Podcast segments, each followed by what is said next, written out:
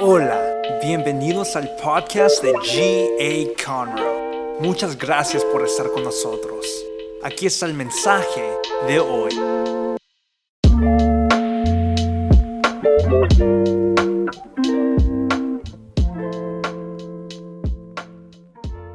Damos gracias al Señor por este privilegio, este honor de poder estar delante del pueblo del gran yo soy. Y damos gracias al Señor por la oportunidad que nos brinda de predicarle a su pueblo. Con esta entrega eh, ya terminamos nuestro compromiso con Dios primeramente y luego con los pastores de la iglesia local y con cada uno de ustedes. Cuando terminemos nuestra administración, necesito que me abran eh, un camino por ahí porque salgo disparado para Galveston. Porque vamos a tomar un barco, yo creo que nos merecemos esas vacaciones. Amén. Hemos estado trabajando construcción desde la primera semana de noviembre en la iglesia y de verdad que necesito un break. Así que cuando yo termine, se me quitan del medio porque me llevo a que encuentre por ahí. Y ustedes, claro, van a adorar por, no- por nosotros. Amén. Señor, gracias por la oportunidad, gracias por el privilegio. Gracias, Espíritu Santo, porque te ha movido, Señor, en libertad en nuestras vidas. Ha ministrado, ha traído palabra de revelación, ha traído de palabra de recordatorio a muchos que quizás se le habían olvidado ciertas cosas. El poder de tu Santo Espíritu ha hecho posible, Señor, que ellos vuelvan otra vez, como el Hijo pródigo, volver en sí. Y ciertamente estamos agradecidos, Señor, de lo que tú has estado haciendo en esta casa. Nosotros hemos venido a bendecir esta casa. Señor, eh, hemos dejado, vamos a entregar todo lo que tú nos diste para ellos. Y nosotros declaramos, Señor, que habrá un antes y un después de nuestra partida, Señor, de nuestra participación en esta casa, porque tú, Señor, has prometido bendiciones a esta casa y esa- esas eh, bendiciones se apresuran a su fin. Esas bendiciones se apresuran a su cumplimiento y nosotros lo creemos en el nombre de Jesús. Puede sentarse en la presencia del Señor. Aquí no nos eh, molesta que usted adore al Señor mientras predicamos. Amén. Eh, estamos hablando, como, como el tema lo, lo indica, la influencia de los padres y también de los abuelos. Eh, la implicación de la influencia.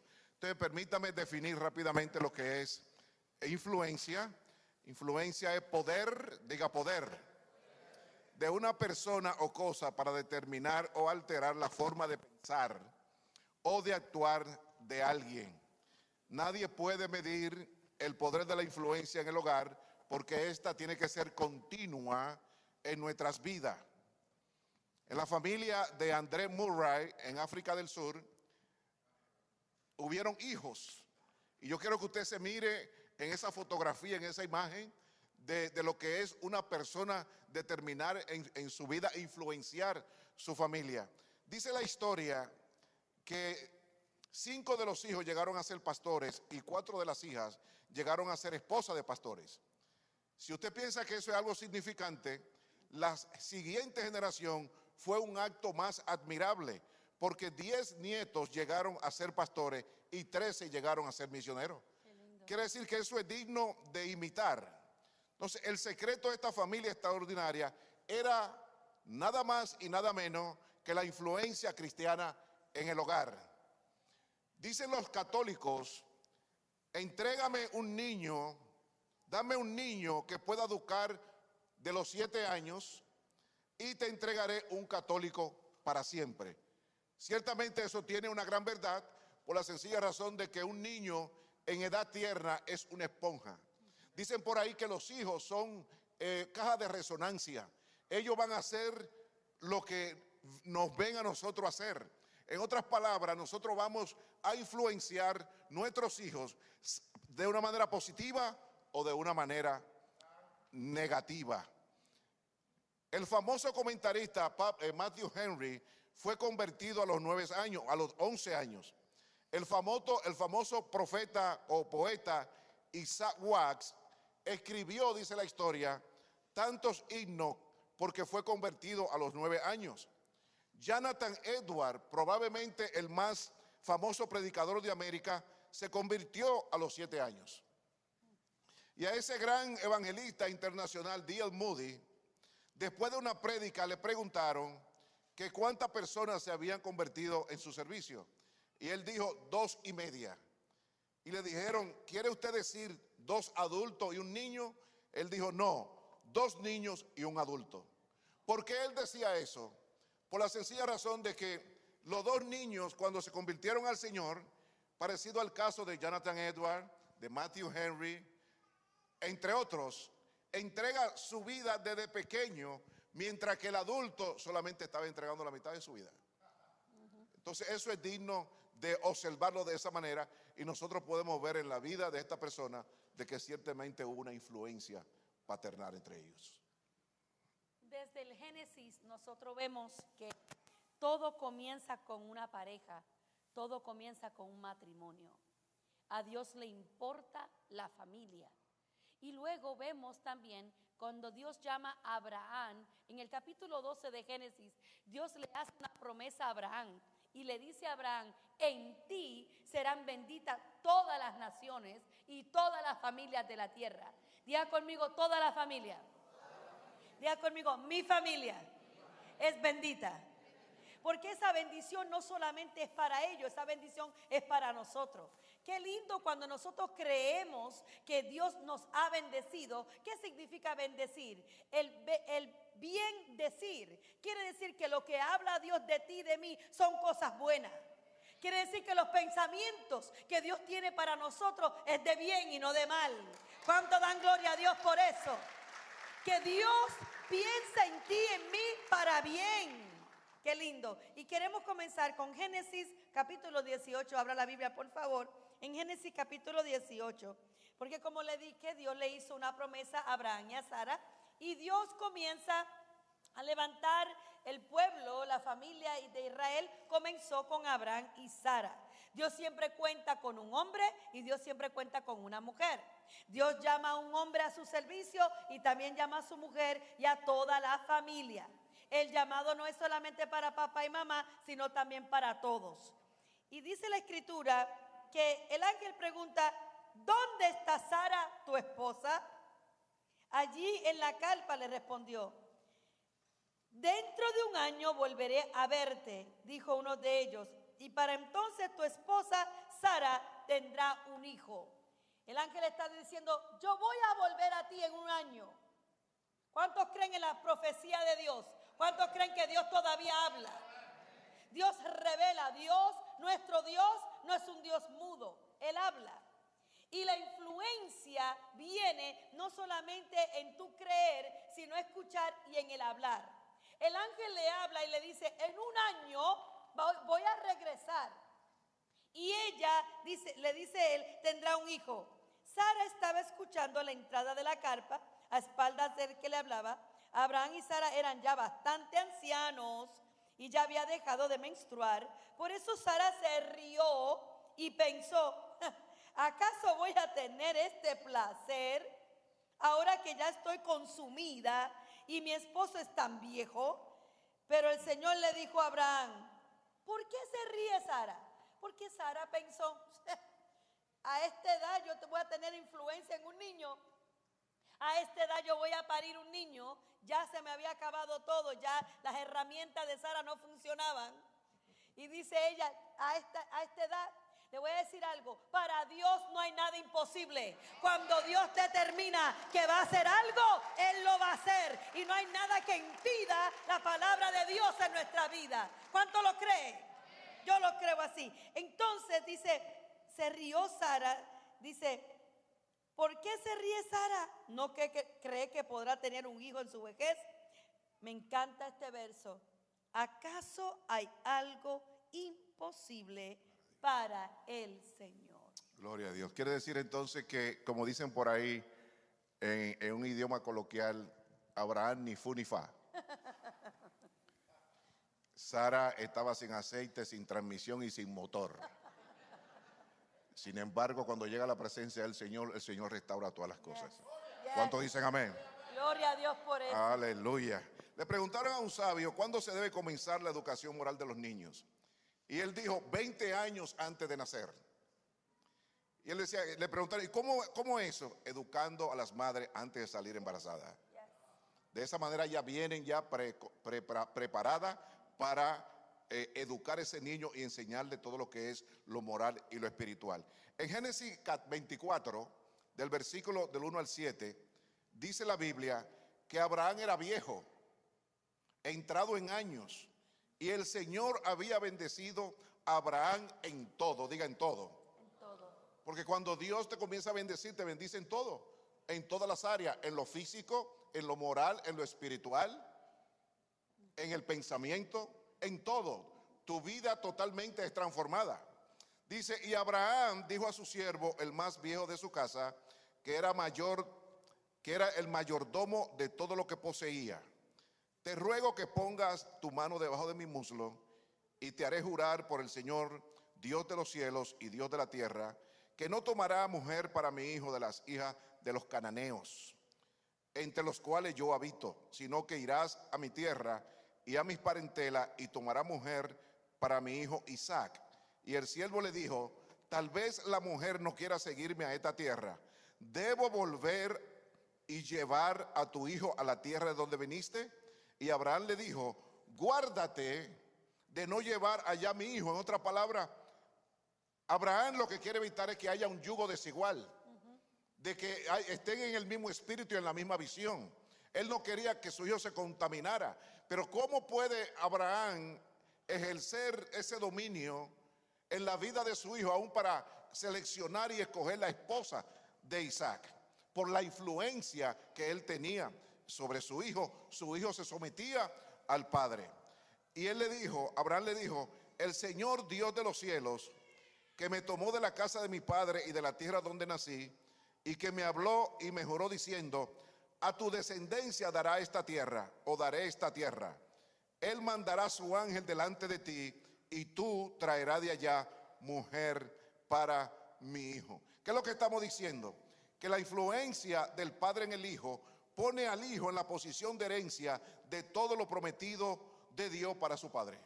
Nosotros tenemos el poder de posicionar, para mí eso es tan poderoso, posicionar a nuestros hijos hacia su herencia, posicionarlos, ubicarlos hacia el propósito que Dios tiene para ellos. Yo creo que eso es tan poderoso. Los padres y las madres tenemos una influencia mayor. Ya conmigo, yo tengo influencia. Vamos, tú tienes influencia. Tú puedes lograr cambiar el pensamiento de tus hijos. Tú puedes lograr cambiar la dirección de ellos. Nuestro hijo Julio Jr., que es el pastor líder de nuestra iglesia ahora, él peleaba, él era un MMA fighter. Él peleaba en esas jaulas, ¿verdad? Que a mí no me los gustaban, que parecen animalitos peleando, ¿verdad? No me gusta. Y, y yo no me gustaba eso ni, ni nada, pero soy una clase de madre tampoco que impongo, sino que él quería pelear, bueno, y ya era grandecito, bueno, y nosotros estábamos orando. Él se casa y su esposa sigue orando porque él seguía peleando. Luego quiso en- entrar también en la academia de policía aquí en Houston y bueno, él quería hacer tantas cosas. Un día yo le recomiendo, hijo, ¿por qué no tomas una clase en el colegio de estudios bíblicos donde yo sirvo? Allá le digo, ¿por qué no tomas una clase? Escúcheme mujer, usted tiene influencia sobre sus hijos. Usted tiene el derecho, escúcheme bien, la sociedad ahora quiere quitarle los derechos a los padres. Ahora quieren que decir que el gobierno tiene derecho, que las escuelas tienen derecho. Nadie tiene más derecho sobre los hijos que papá y mamá. Nadie tiene derecho como usted y autoridad. Le, le recomendé que tomara una clase, porque eso es uno- un colegio bíblico cristiano. Para hacerle la historia corta, tomó una clase y luego nos cita a nosotros a comer en un Olive Garden. Y dice, siento de parte de Dios que no- yo voy a dejar de pelear, voy a seguir en el colegio, porque siento el llamado del Señor a predicar. Eso lo hace el Espíritu Santo. Dios cambia la mente, la dirección. Nosotros tenemos la autoridad de posicionar a nuestros hijos hacia su diseño. Gloria a Dios. Pero fíjese que ha, ha sido cuestión de, por ejemplo, ha sido por ejemplo. Yes. Nosotros somos pro educación en un sentido, en el sentido total intrínseco de la palabra. Nosotros somos estudiantes todavía, 64, 55, y todavía seguimos estudiando. Entonces, los hijos no tienen otra alternativa, no tienen otro ejemplo, sino que seguir el camino de sus padres. Él se graduó con un bachelor's Sí. en Organizational Leadership Él tiene 31 años y ya tiene un master's. Él tiene y, un y master's. después se fue a donde Liberty, Está haciendo su doctorado hizo ahora. una maestría y, y está haciendo un doctorado a los 31 años. Pero ha sido la influencia, ha sido algo positivo. Sí. Muchas veces los hijos de familia no, no hacen eso porque ciertamente no ven el ejemplo. Sí, Entonces es lo que tenemos nosotros que procurar, nosotros ser de influencia para Y, nuestros y hijos. puedes pensar tal vez, no es que yo no tengo, que tal vez no fui a la escuela o que tal vez no estudié, porque no, no, no, o tal vez no puedo porque no tengo documento, no tengo, vamos, vamos a, a quitar todo eso. Con Cristo todo, Todo se, se puede. puede. todo lo puedo en Cristo que me fortalece. Y no necesariamente esto va a ser tu historia, esta es nuestra historia, como es la historia de los pastores de la casa, porque sus hijos han seguido el paso. Pero tú puedes influenciarlo en tu fe, en tu servicio, en tu adoración, venir a la iglesia constantemente, sé consistente en venir al templo para recibir la palabra de Dios. Eso le da testimonio a tus hijos que Dios es importante y que hay que buscar al Señor. Todo ha sido en base a la obediencia. Obediencia. Porque la obediencia nuestra o de Abraham tiene una implicación de transferencia. Yes. Escuche bien, la obediencia tiene una implicación de transferencia para nuestros hijos. O sea que tanto nuestro hijo que ha seguido nuestros pasos ministeriales, él se ha convertido también en heredero de las mismas promesas por consecuencia de caminar en obediencia. Nosotros caminar en obediencia. Nosotros hablábamos esta mañana del ejemplo de, de los pastores locales de esta iglesia. Porque tenemos a, a- a JJ, usted le llaman Jay, pero yo digo JJ. Doble porción yo le doy. ¿Por qué? Porque él ha tenido el ejemplo de su familia. Amén. Y nosotros queremos que ustedes se vean en ese espejo de que ustedes no son sobrinos ni nietos de Dios. Todos ustedes son hijos de Dios. Y lo que ha hecho con nosotros no es nada exclusivo. Amén. Esto es asunto de, de- de- pedirle a Dios, de nosotros querer servirle a Dios ciento por ciento. Y Dios te complace las peticiones Sí, de tu corazón, dice la Biblia. Entonces, prácticamente, mi destino se transfiere a mi hijo. Es lo que yo estoy diciendo. Es lo que estamos tratando de atravesar aquí, de traer. Mi diseño se transfiere a mi hijo. Mi visión se transfiere a mi hijo. Mi propósito se transfiere a mi hijo. Se transfieren al propósito en el espíritu. Todos los hijos serán bendecidos en el Padre, pero el hijo de propósitos ministeriales siempre recibe toda la herencia del Padre en lo que Dios se refiere. No debemos olvidarnos que Ismael también era hijo, pero según la carne no era hijo de la promesa, pero nosotros sabemos de que fue extremadamente bendecido. Todo lo que es el Golfo Pérsico hoy, los árabes vienen de- por, la, por Ismael, y ellos son dueños prácticamente de todo el petróleo. Pero había un solo hijo, que era el hijo de la promesa, el cual seguiría el legado donde serían benditas toda la familia de la tierra. O sea que tú podrás tener muchos hijos, pero posiblemente uno de ellos pueda seguirte, quizás quiera seguirte en todos los pasos que tú tomes en el Señor. Lo que me encanta de esa historia de esos dos hijos, de Isaac y de Ismael, es que Sara se apresura. Sara se apresura porque recibió una promesa, pero el tiempo avanzaba. Y como el tiempo avanzaba, ella miraba, ya me estoy poniendo viejita y Dios me ha dicho que voy a tener hijos, pero todavía no sucede nada. Ella quiso ayudar a Dios. Diga conmigo, Dios no necesita mi ayuda. Si Dios te prometió algo y si Dios dijo que iba a hacer algo, Él lo va a hacer sin ti y Él lo va a hacer porque Él es Dios todopoderoso. ¿Cuántos creen eso hoy? Al ella cometer ese error de decirle acuéstate con Agar, de ahí surge este hijo. Este hijo que no era parte del plan, sino era parte de esta mujer apresurarse. Por eso es muy importante esperar en el Señor, porque podemos bendecir a la familia o también podemos traer problema a la familia, porque eso lo que le trajo a Sara fue problema. Claro. Comenzó a pelear con Agar, comenzó a tener envidia a Agar porque era más joven, comenzó Agar y Ismael también a burlarse y tuvo que haber una división. Pero Dios no se olvida de Agar ni se olvida de Ismael. Que aunque fueron producto de un error, Sí. Dios no se olvida de ellos. Gloria a Dios. Qué lindo, ¿verdad? Entonces, Abraham siempre se movió basado siempre en promesa. El testimonio que Abraham le dio a su hijo fue totalmente de fe. Todos los actos de fe fueron de influencia para su hijo Isaac. Por eso es que cuando Dios le pide que sacrificara a Isaac, Isaac le pregunta, ¿dónde está el cordero? Y cuando estudiamos la historia y leemos el texto bíblico, vemos que ellos tuvieron que caminar tres días después que Dios se le manifestó. Y le dijo, entrégame tu único hijo, el unigénito, el único que tú tienes. Y decíamos que esto es hasta cierto punto un tanto paradójico, porque ¿cómo es posible que te da algo, es lo único que tú tienes, y luego Dios te lo pide para atrás? Bueno, no nos olvidemos de Ana, la mujer de Alcana. Ella era estéril, y ella dijo, Padre, no tengo hijo y comenzó a llorar amargamente pidiéndole a Dios. Y dice la Biblia que su intersección fue tan grande para tener un hijo porque ser estéril era una maldición. Y dice la Biblia que el mismo Dios la embarazó, Dios la visitó y, le, y la engendró prácticamente. Sabemos que fue Alcana, pero entendimos la parte espiritual de, Dios en la vida de Alcana.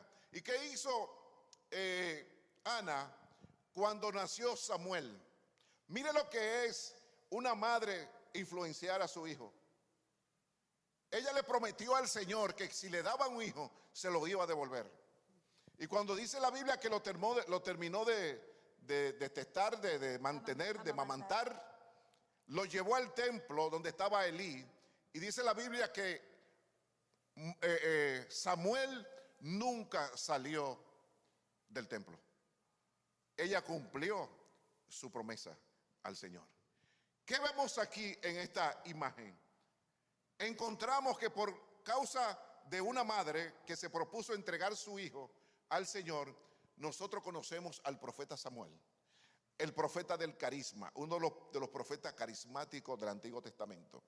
Alguien extraordinario, profeta de Dios, sacerdote y casi rey porque fue juez.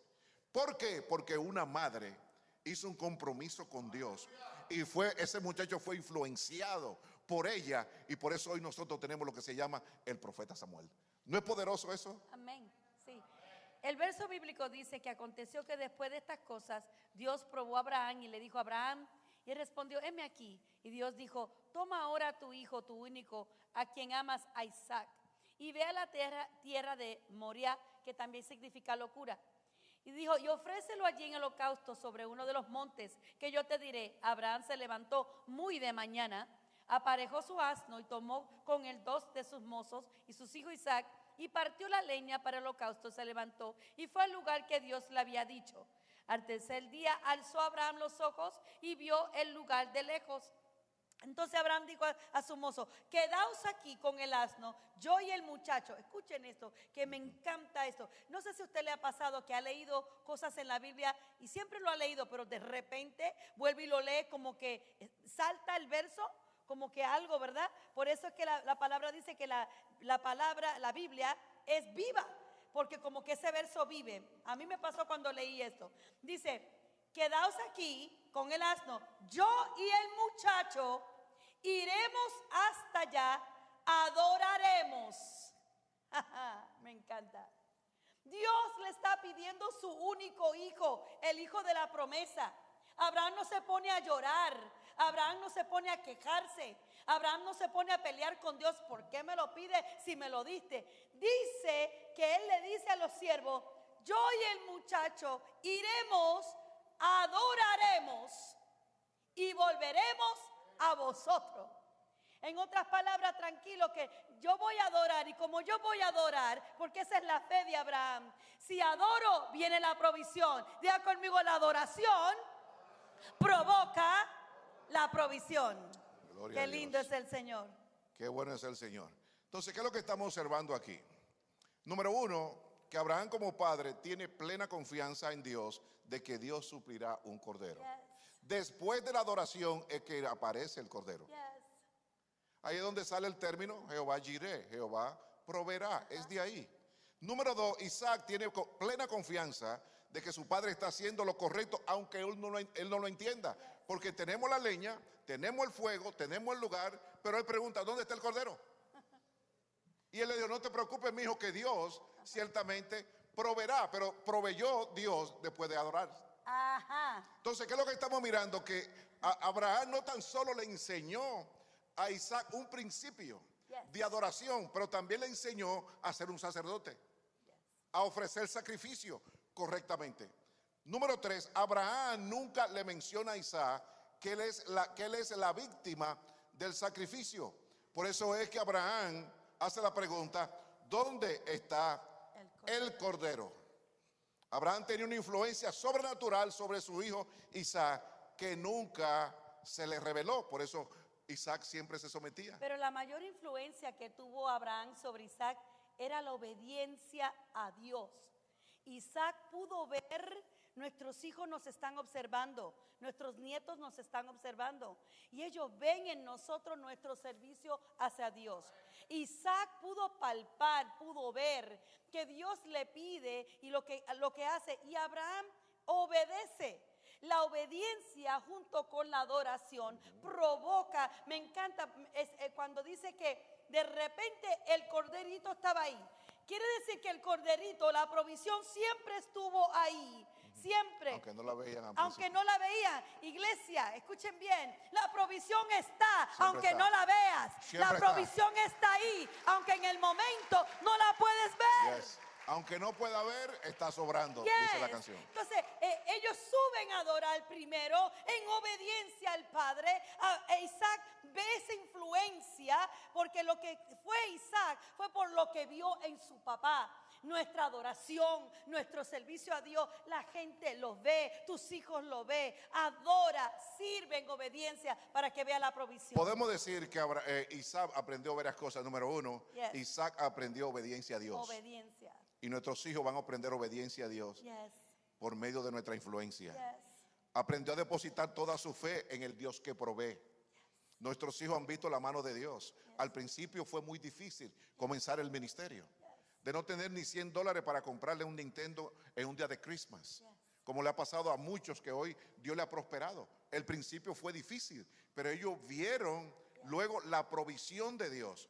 Y por eso es que nuestros hijos saben que todo lo que nosotros hacemos, todos los viajes que nosotros damos, todos los cruceros, los viajes que ellos han tomado, aún hasta viajes a Europa, ellos saben de dónde viene. Yes.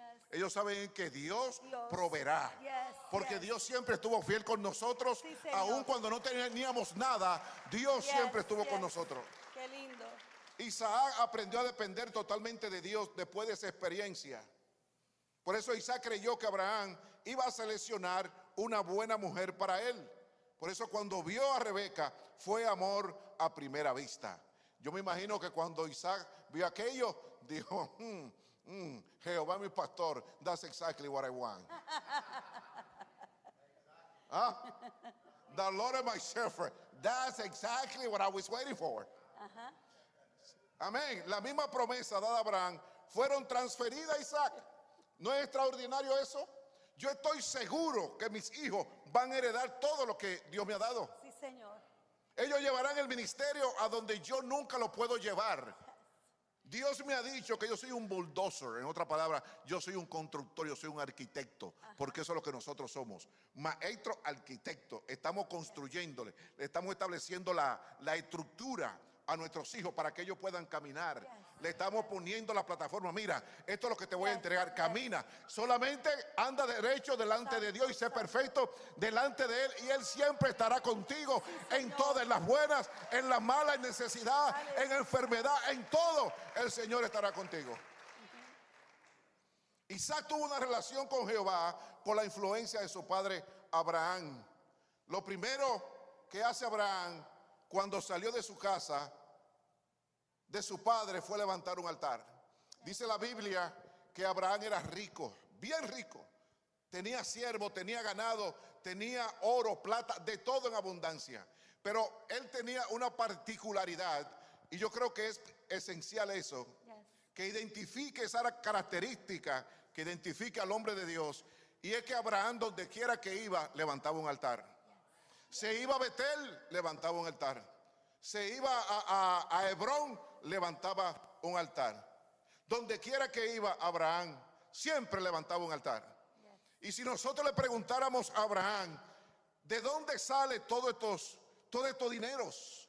Todo este oro, todos estos esclavos, toda esta vaca, estoy seguro que él le diría del altar. Sí, Señor. Porque el hombre que Dios llama come del altar. ¿No dice la Biblia? Señor. Que el hombre que el hombre que predica debe vivir del altar.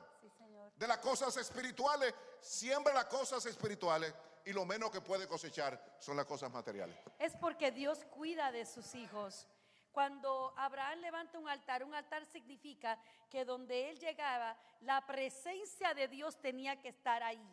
Él invocaba, adoraba la presencia de Dios.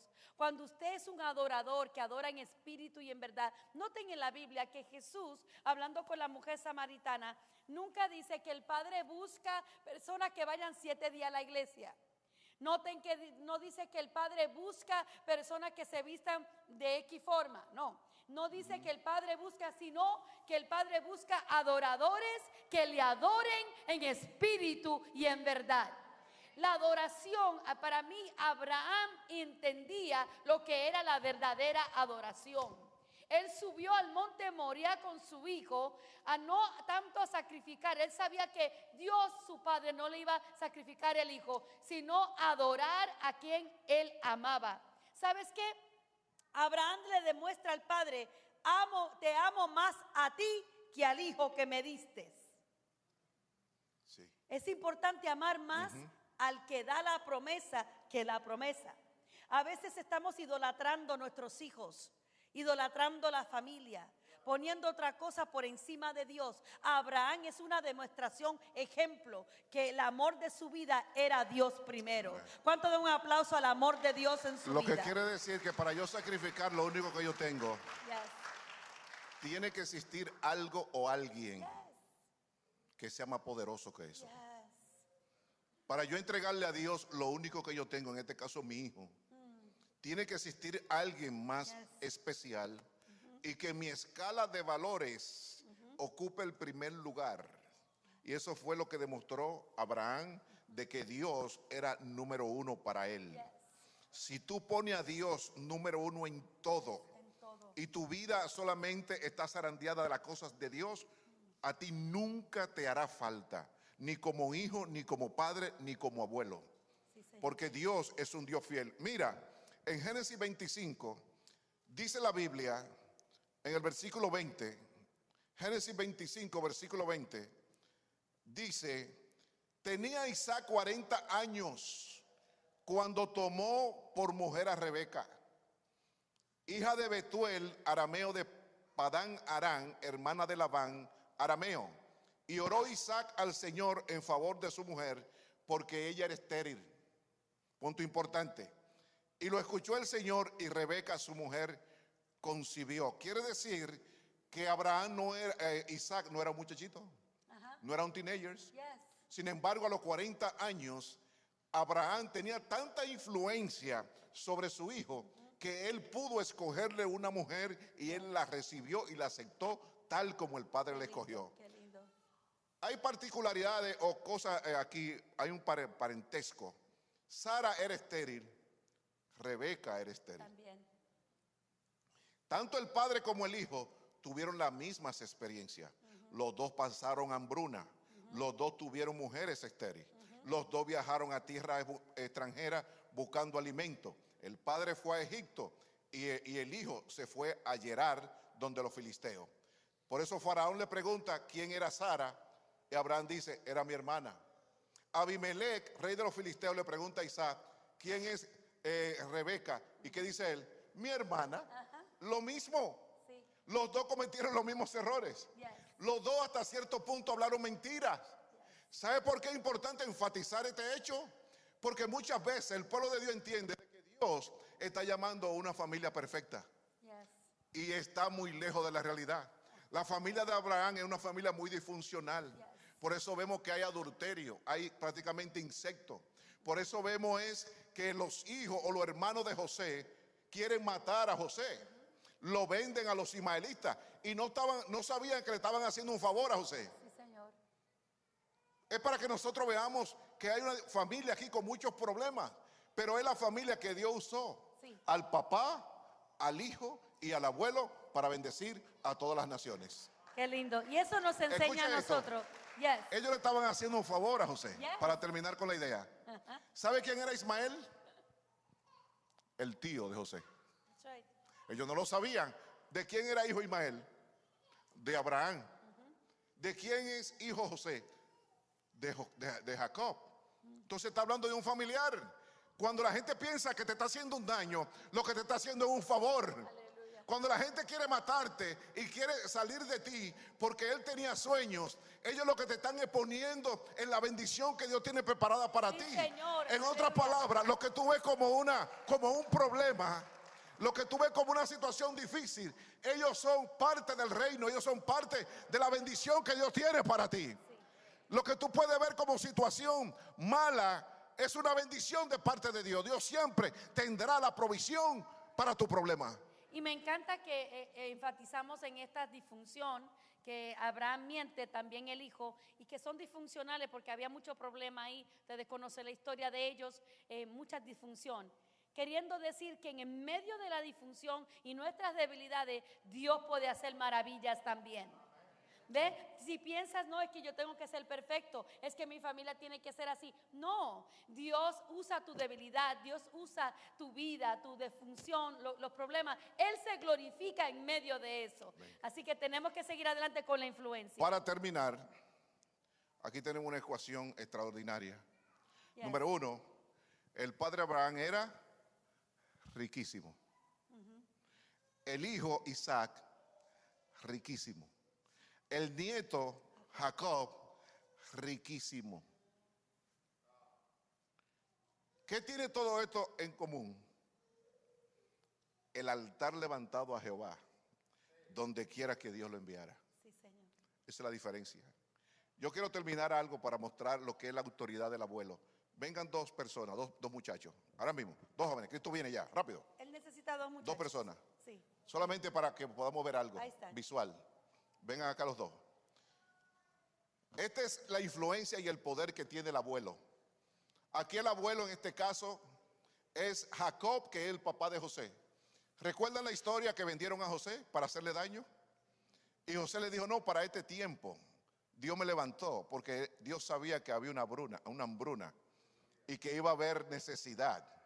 Y Dios me iba a usar a mí para poder suplir la necesidad.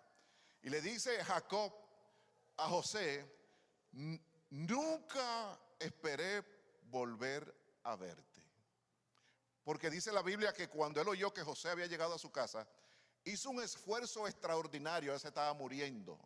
Y cuando entendió que José venía con sus dos hijos, dice que se levantó y ya casi estaba ciego. Y cuando él le dice, nunca esperé volver a verte, sin embargo Dios me ha permitido verte a ti y también a tus hijos. Y cuando José le presenta, dice, sus hijos, dice, muéstramelo. Y José se lo pone de frente y este es Jacob sentado en una silla porque no puede estar parado, se está muriendo. Tiene dos hijos, Efraín y Manasés. Manasés es el más viejo, el más grande. Si seguimos el orden de la primogenitura y de la bendición, ¿a quién le corresponde la bendición? La primogenitura. A Manasés porque es más viejo, es más grande. Y a Efraín le toca una bendición, pero no la primogenitura. Cuando él le presenta, le presenta a Manasés a la mano derecha, porque se bendice con la mano derecha. Se supone que este Manasés y este Efraín. Pero la influencia del abuelo, en este caso Jacob, es tan fuerte que él hizo esto. Invirtió el orden. Él invirtió el orden de la En bendición. otras palabras, la bendición es Efraín, no es Manasés. Pero eso solamente lo puede hacer un abuelo que sea profeta de Dios y que haya seguido a. Dios en Sí, obediencia. Señor. El abuelo tiene la facultad y la prerrogativa de cambiar la dirección de toda su familia. Sí, Señor. Invirtió el orden Sí, Señor. Y le dijo que tú le ibas a servir al menor. Y por eso nosotros conocemos a la nación de Israel como Efraín. Gobernando en el norte con diez tribus y la, y la otra nación de Judá, dos tribus. Entonces, esa es la influencia, es el poder que el abuelo tiene. Puede, puede, puede transformar, puede eh, dirigir, puede cambiar el orden de la historia. Sí, Señor. O sea, Dios le permitió hacer eso a él. Y a José le dijo, rama fructífera es José, junto a agua o junto a fuente de agua. Para profetizar, inmediatamente profetizó sobre cada uno de sus hijos y le marcó la dirección de su vida y el futuro, porque eso solamente lo hace una familia que está en obediencia a Dios. Vamos a estar puestos de pies. Queremos orar por la influencia de Dios en su vida, en sus hijos, en su familia. Vamos a orar en este día para que usted desde hoy en adelante pueda influenciar, pueda impactar, pueda cambiar la dirección que, el enemigo quiere hacer en la vida de su familia. ¿Cuántos creen que usted puede cambiar hoy, se pueden romper maldiciones generacionales? ¿Cuántos lo creen en este día? Que si el enemigo tiene un plan de destrucción, que si el enemigo tiene un plan para cambiar, para destruir el propósito de Dios, hoy lo declaramos inoperante, no tiene poder en la vida de nuestros hijos. Oramos. Padre, en esta hora te damos gracias. Gracias por la autoridad espiritual. Gracias por la familia del reino. Gracias. Jesucristo, Hijo de Dios. Por la iglesia. Gracias por la autoridad, por los dones, la unción que has depositado en tus hijos, Dios. Y podemos, Señor, ordenar, alinear la voluntad de nuestros hijos, de nuestros nietos, por la influencia que viene de tu espíritu, Señor. Cancelamos hoy todo plan del enemigo contra nuestros hijos, nuestros nietos. Declaramos familias sanas, restauradas, familias alineadas a tu propósito.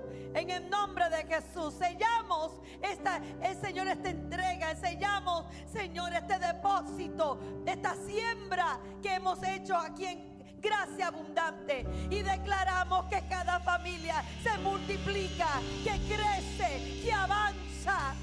Gracias Señor, porque me dijiste esta mañana que la palabra para gracia abundante este año, que va a venir una cosecha acelerada, que lo que tú has sembrado llega a la cosecha, llega a la cosecha de tus lágrimas, lo que has sembrado, tu dolor. El Señor ha mirado tu sacrificio, el Señor ha mirado lo que tú has sembrado y cosecha. Te bendigo, gracia abundante, en el nombre del Padre, del Hijo y del Espíritu Santo. Amén. Amén, gloria.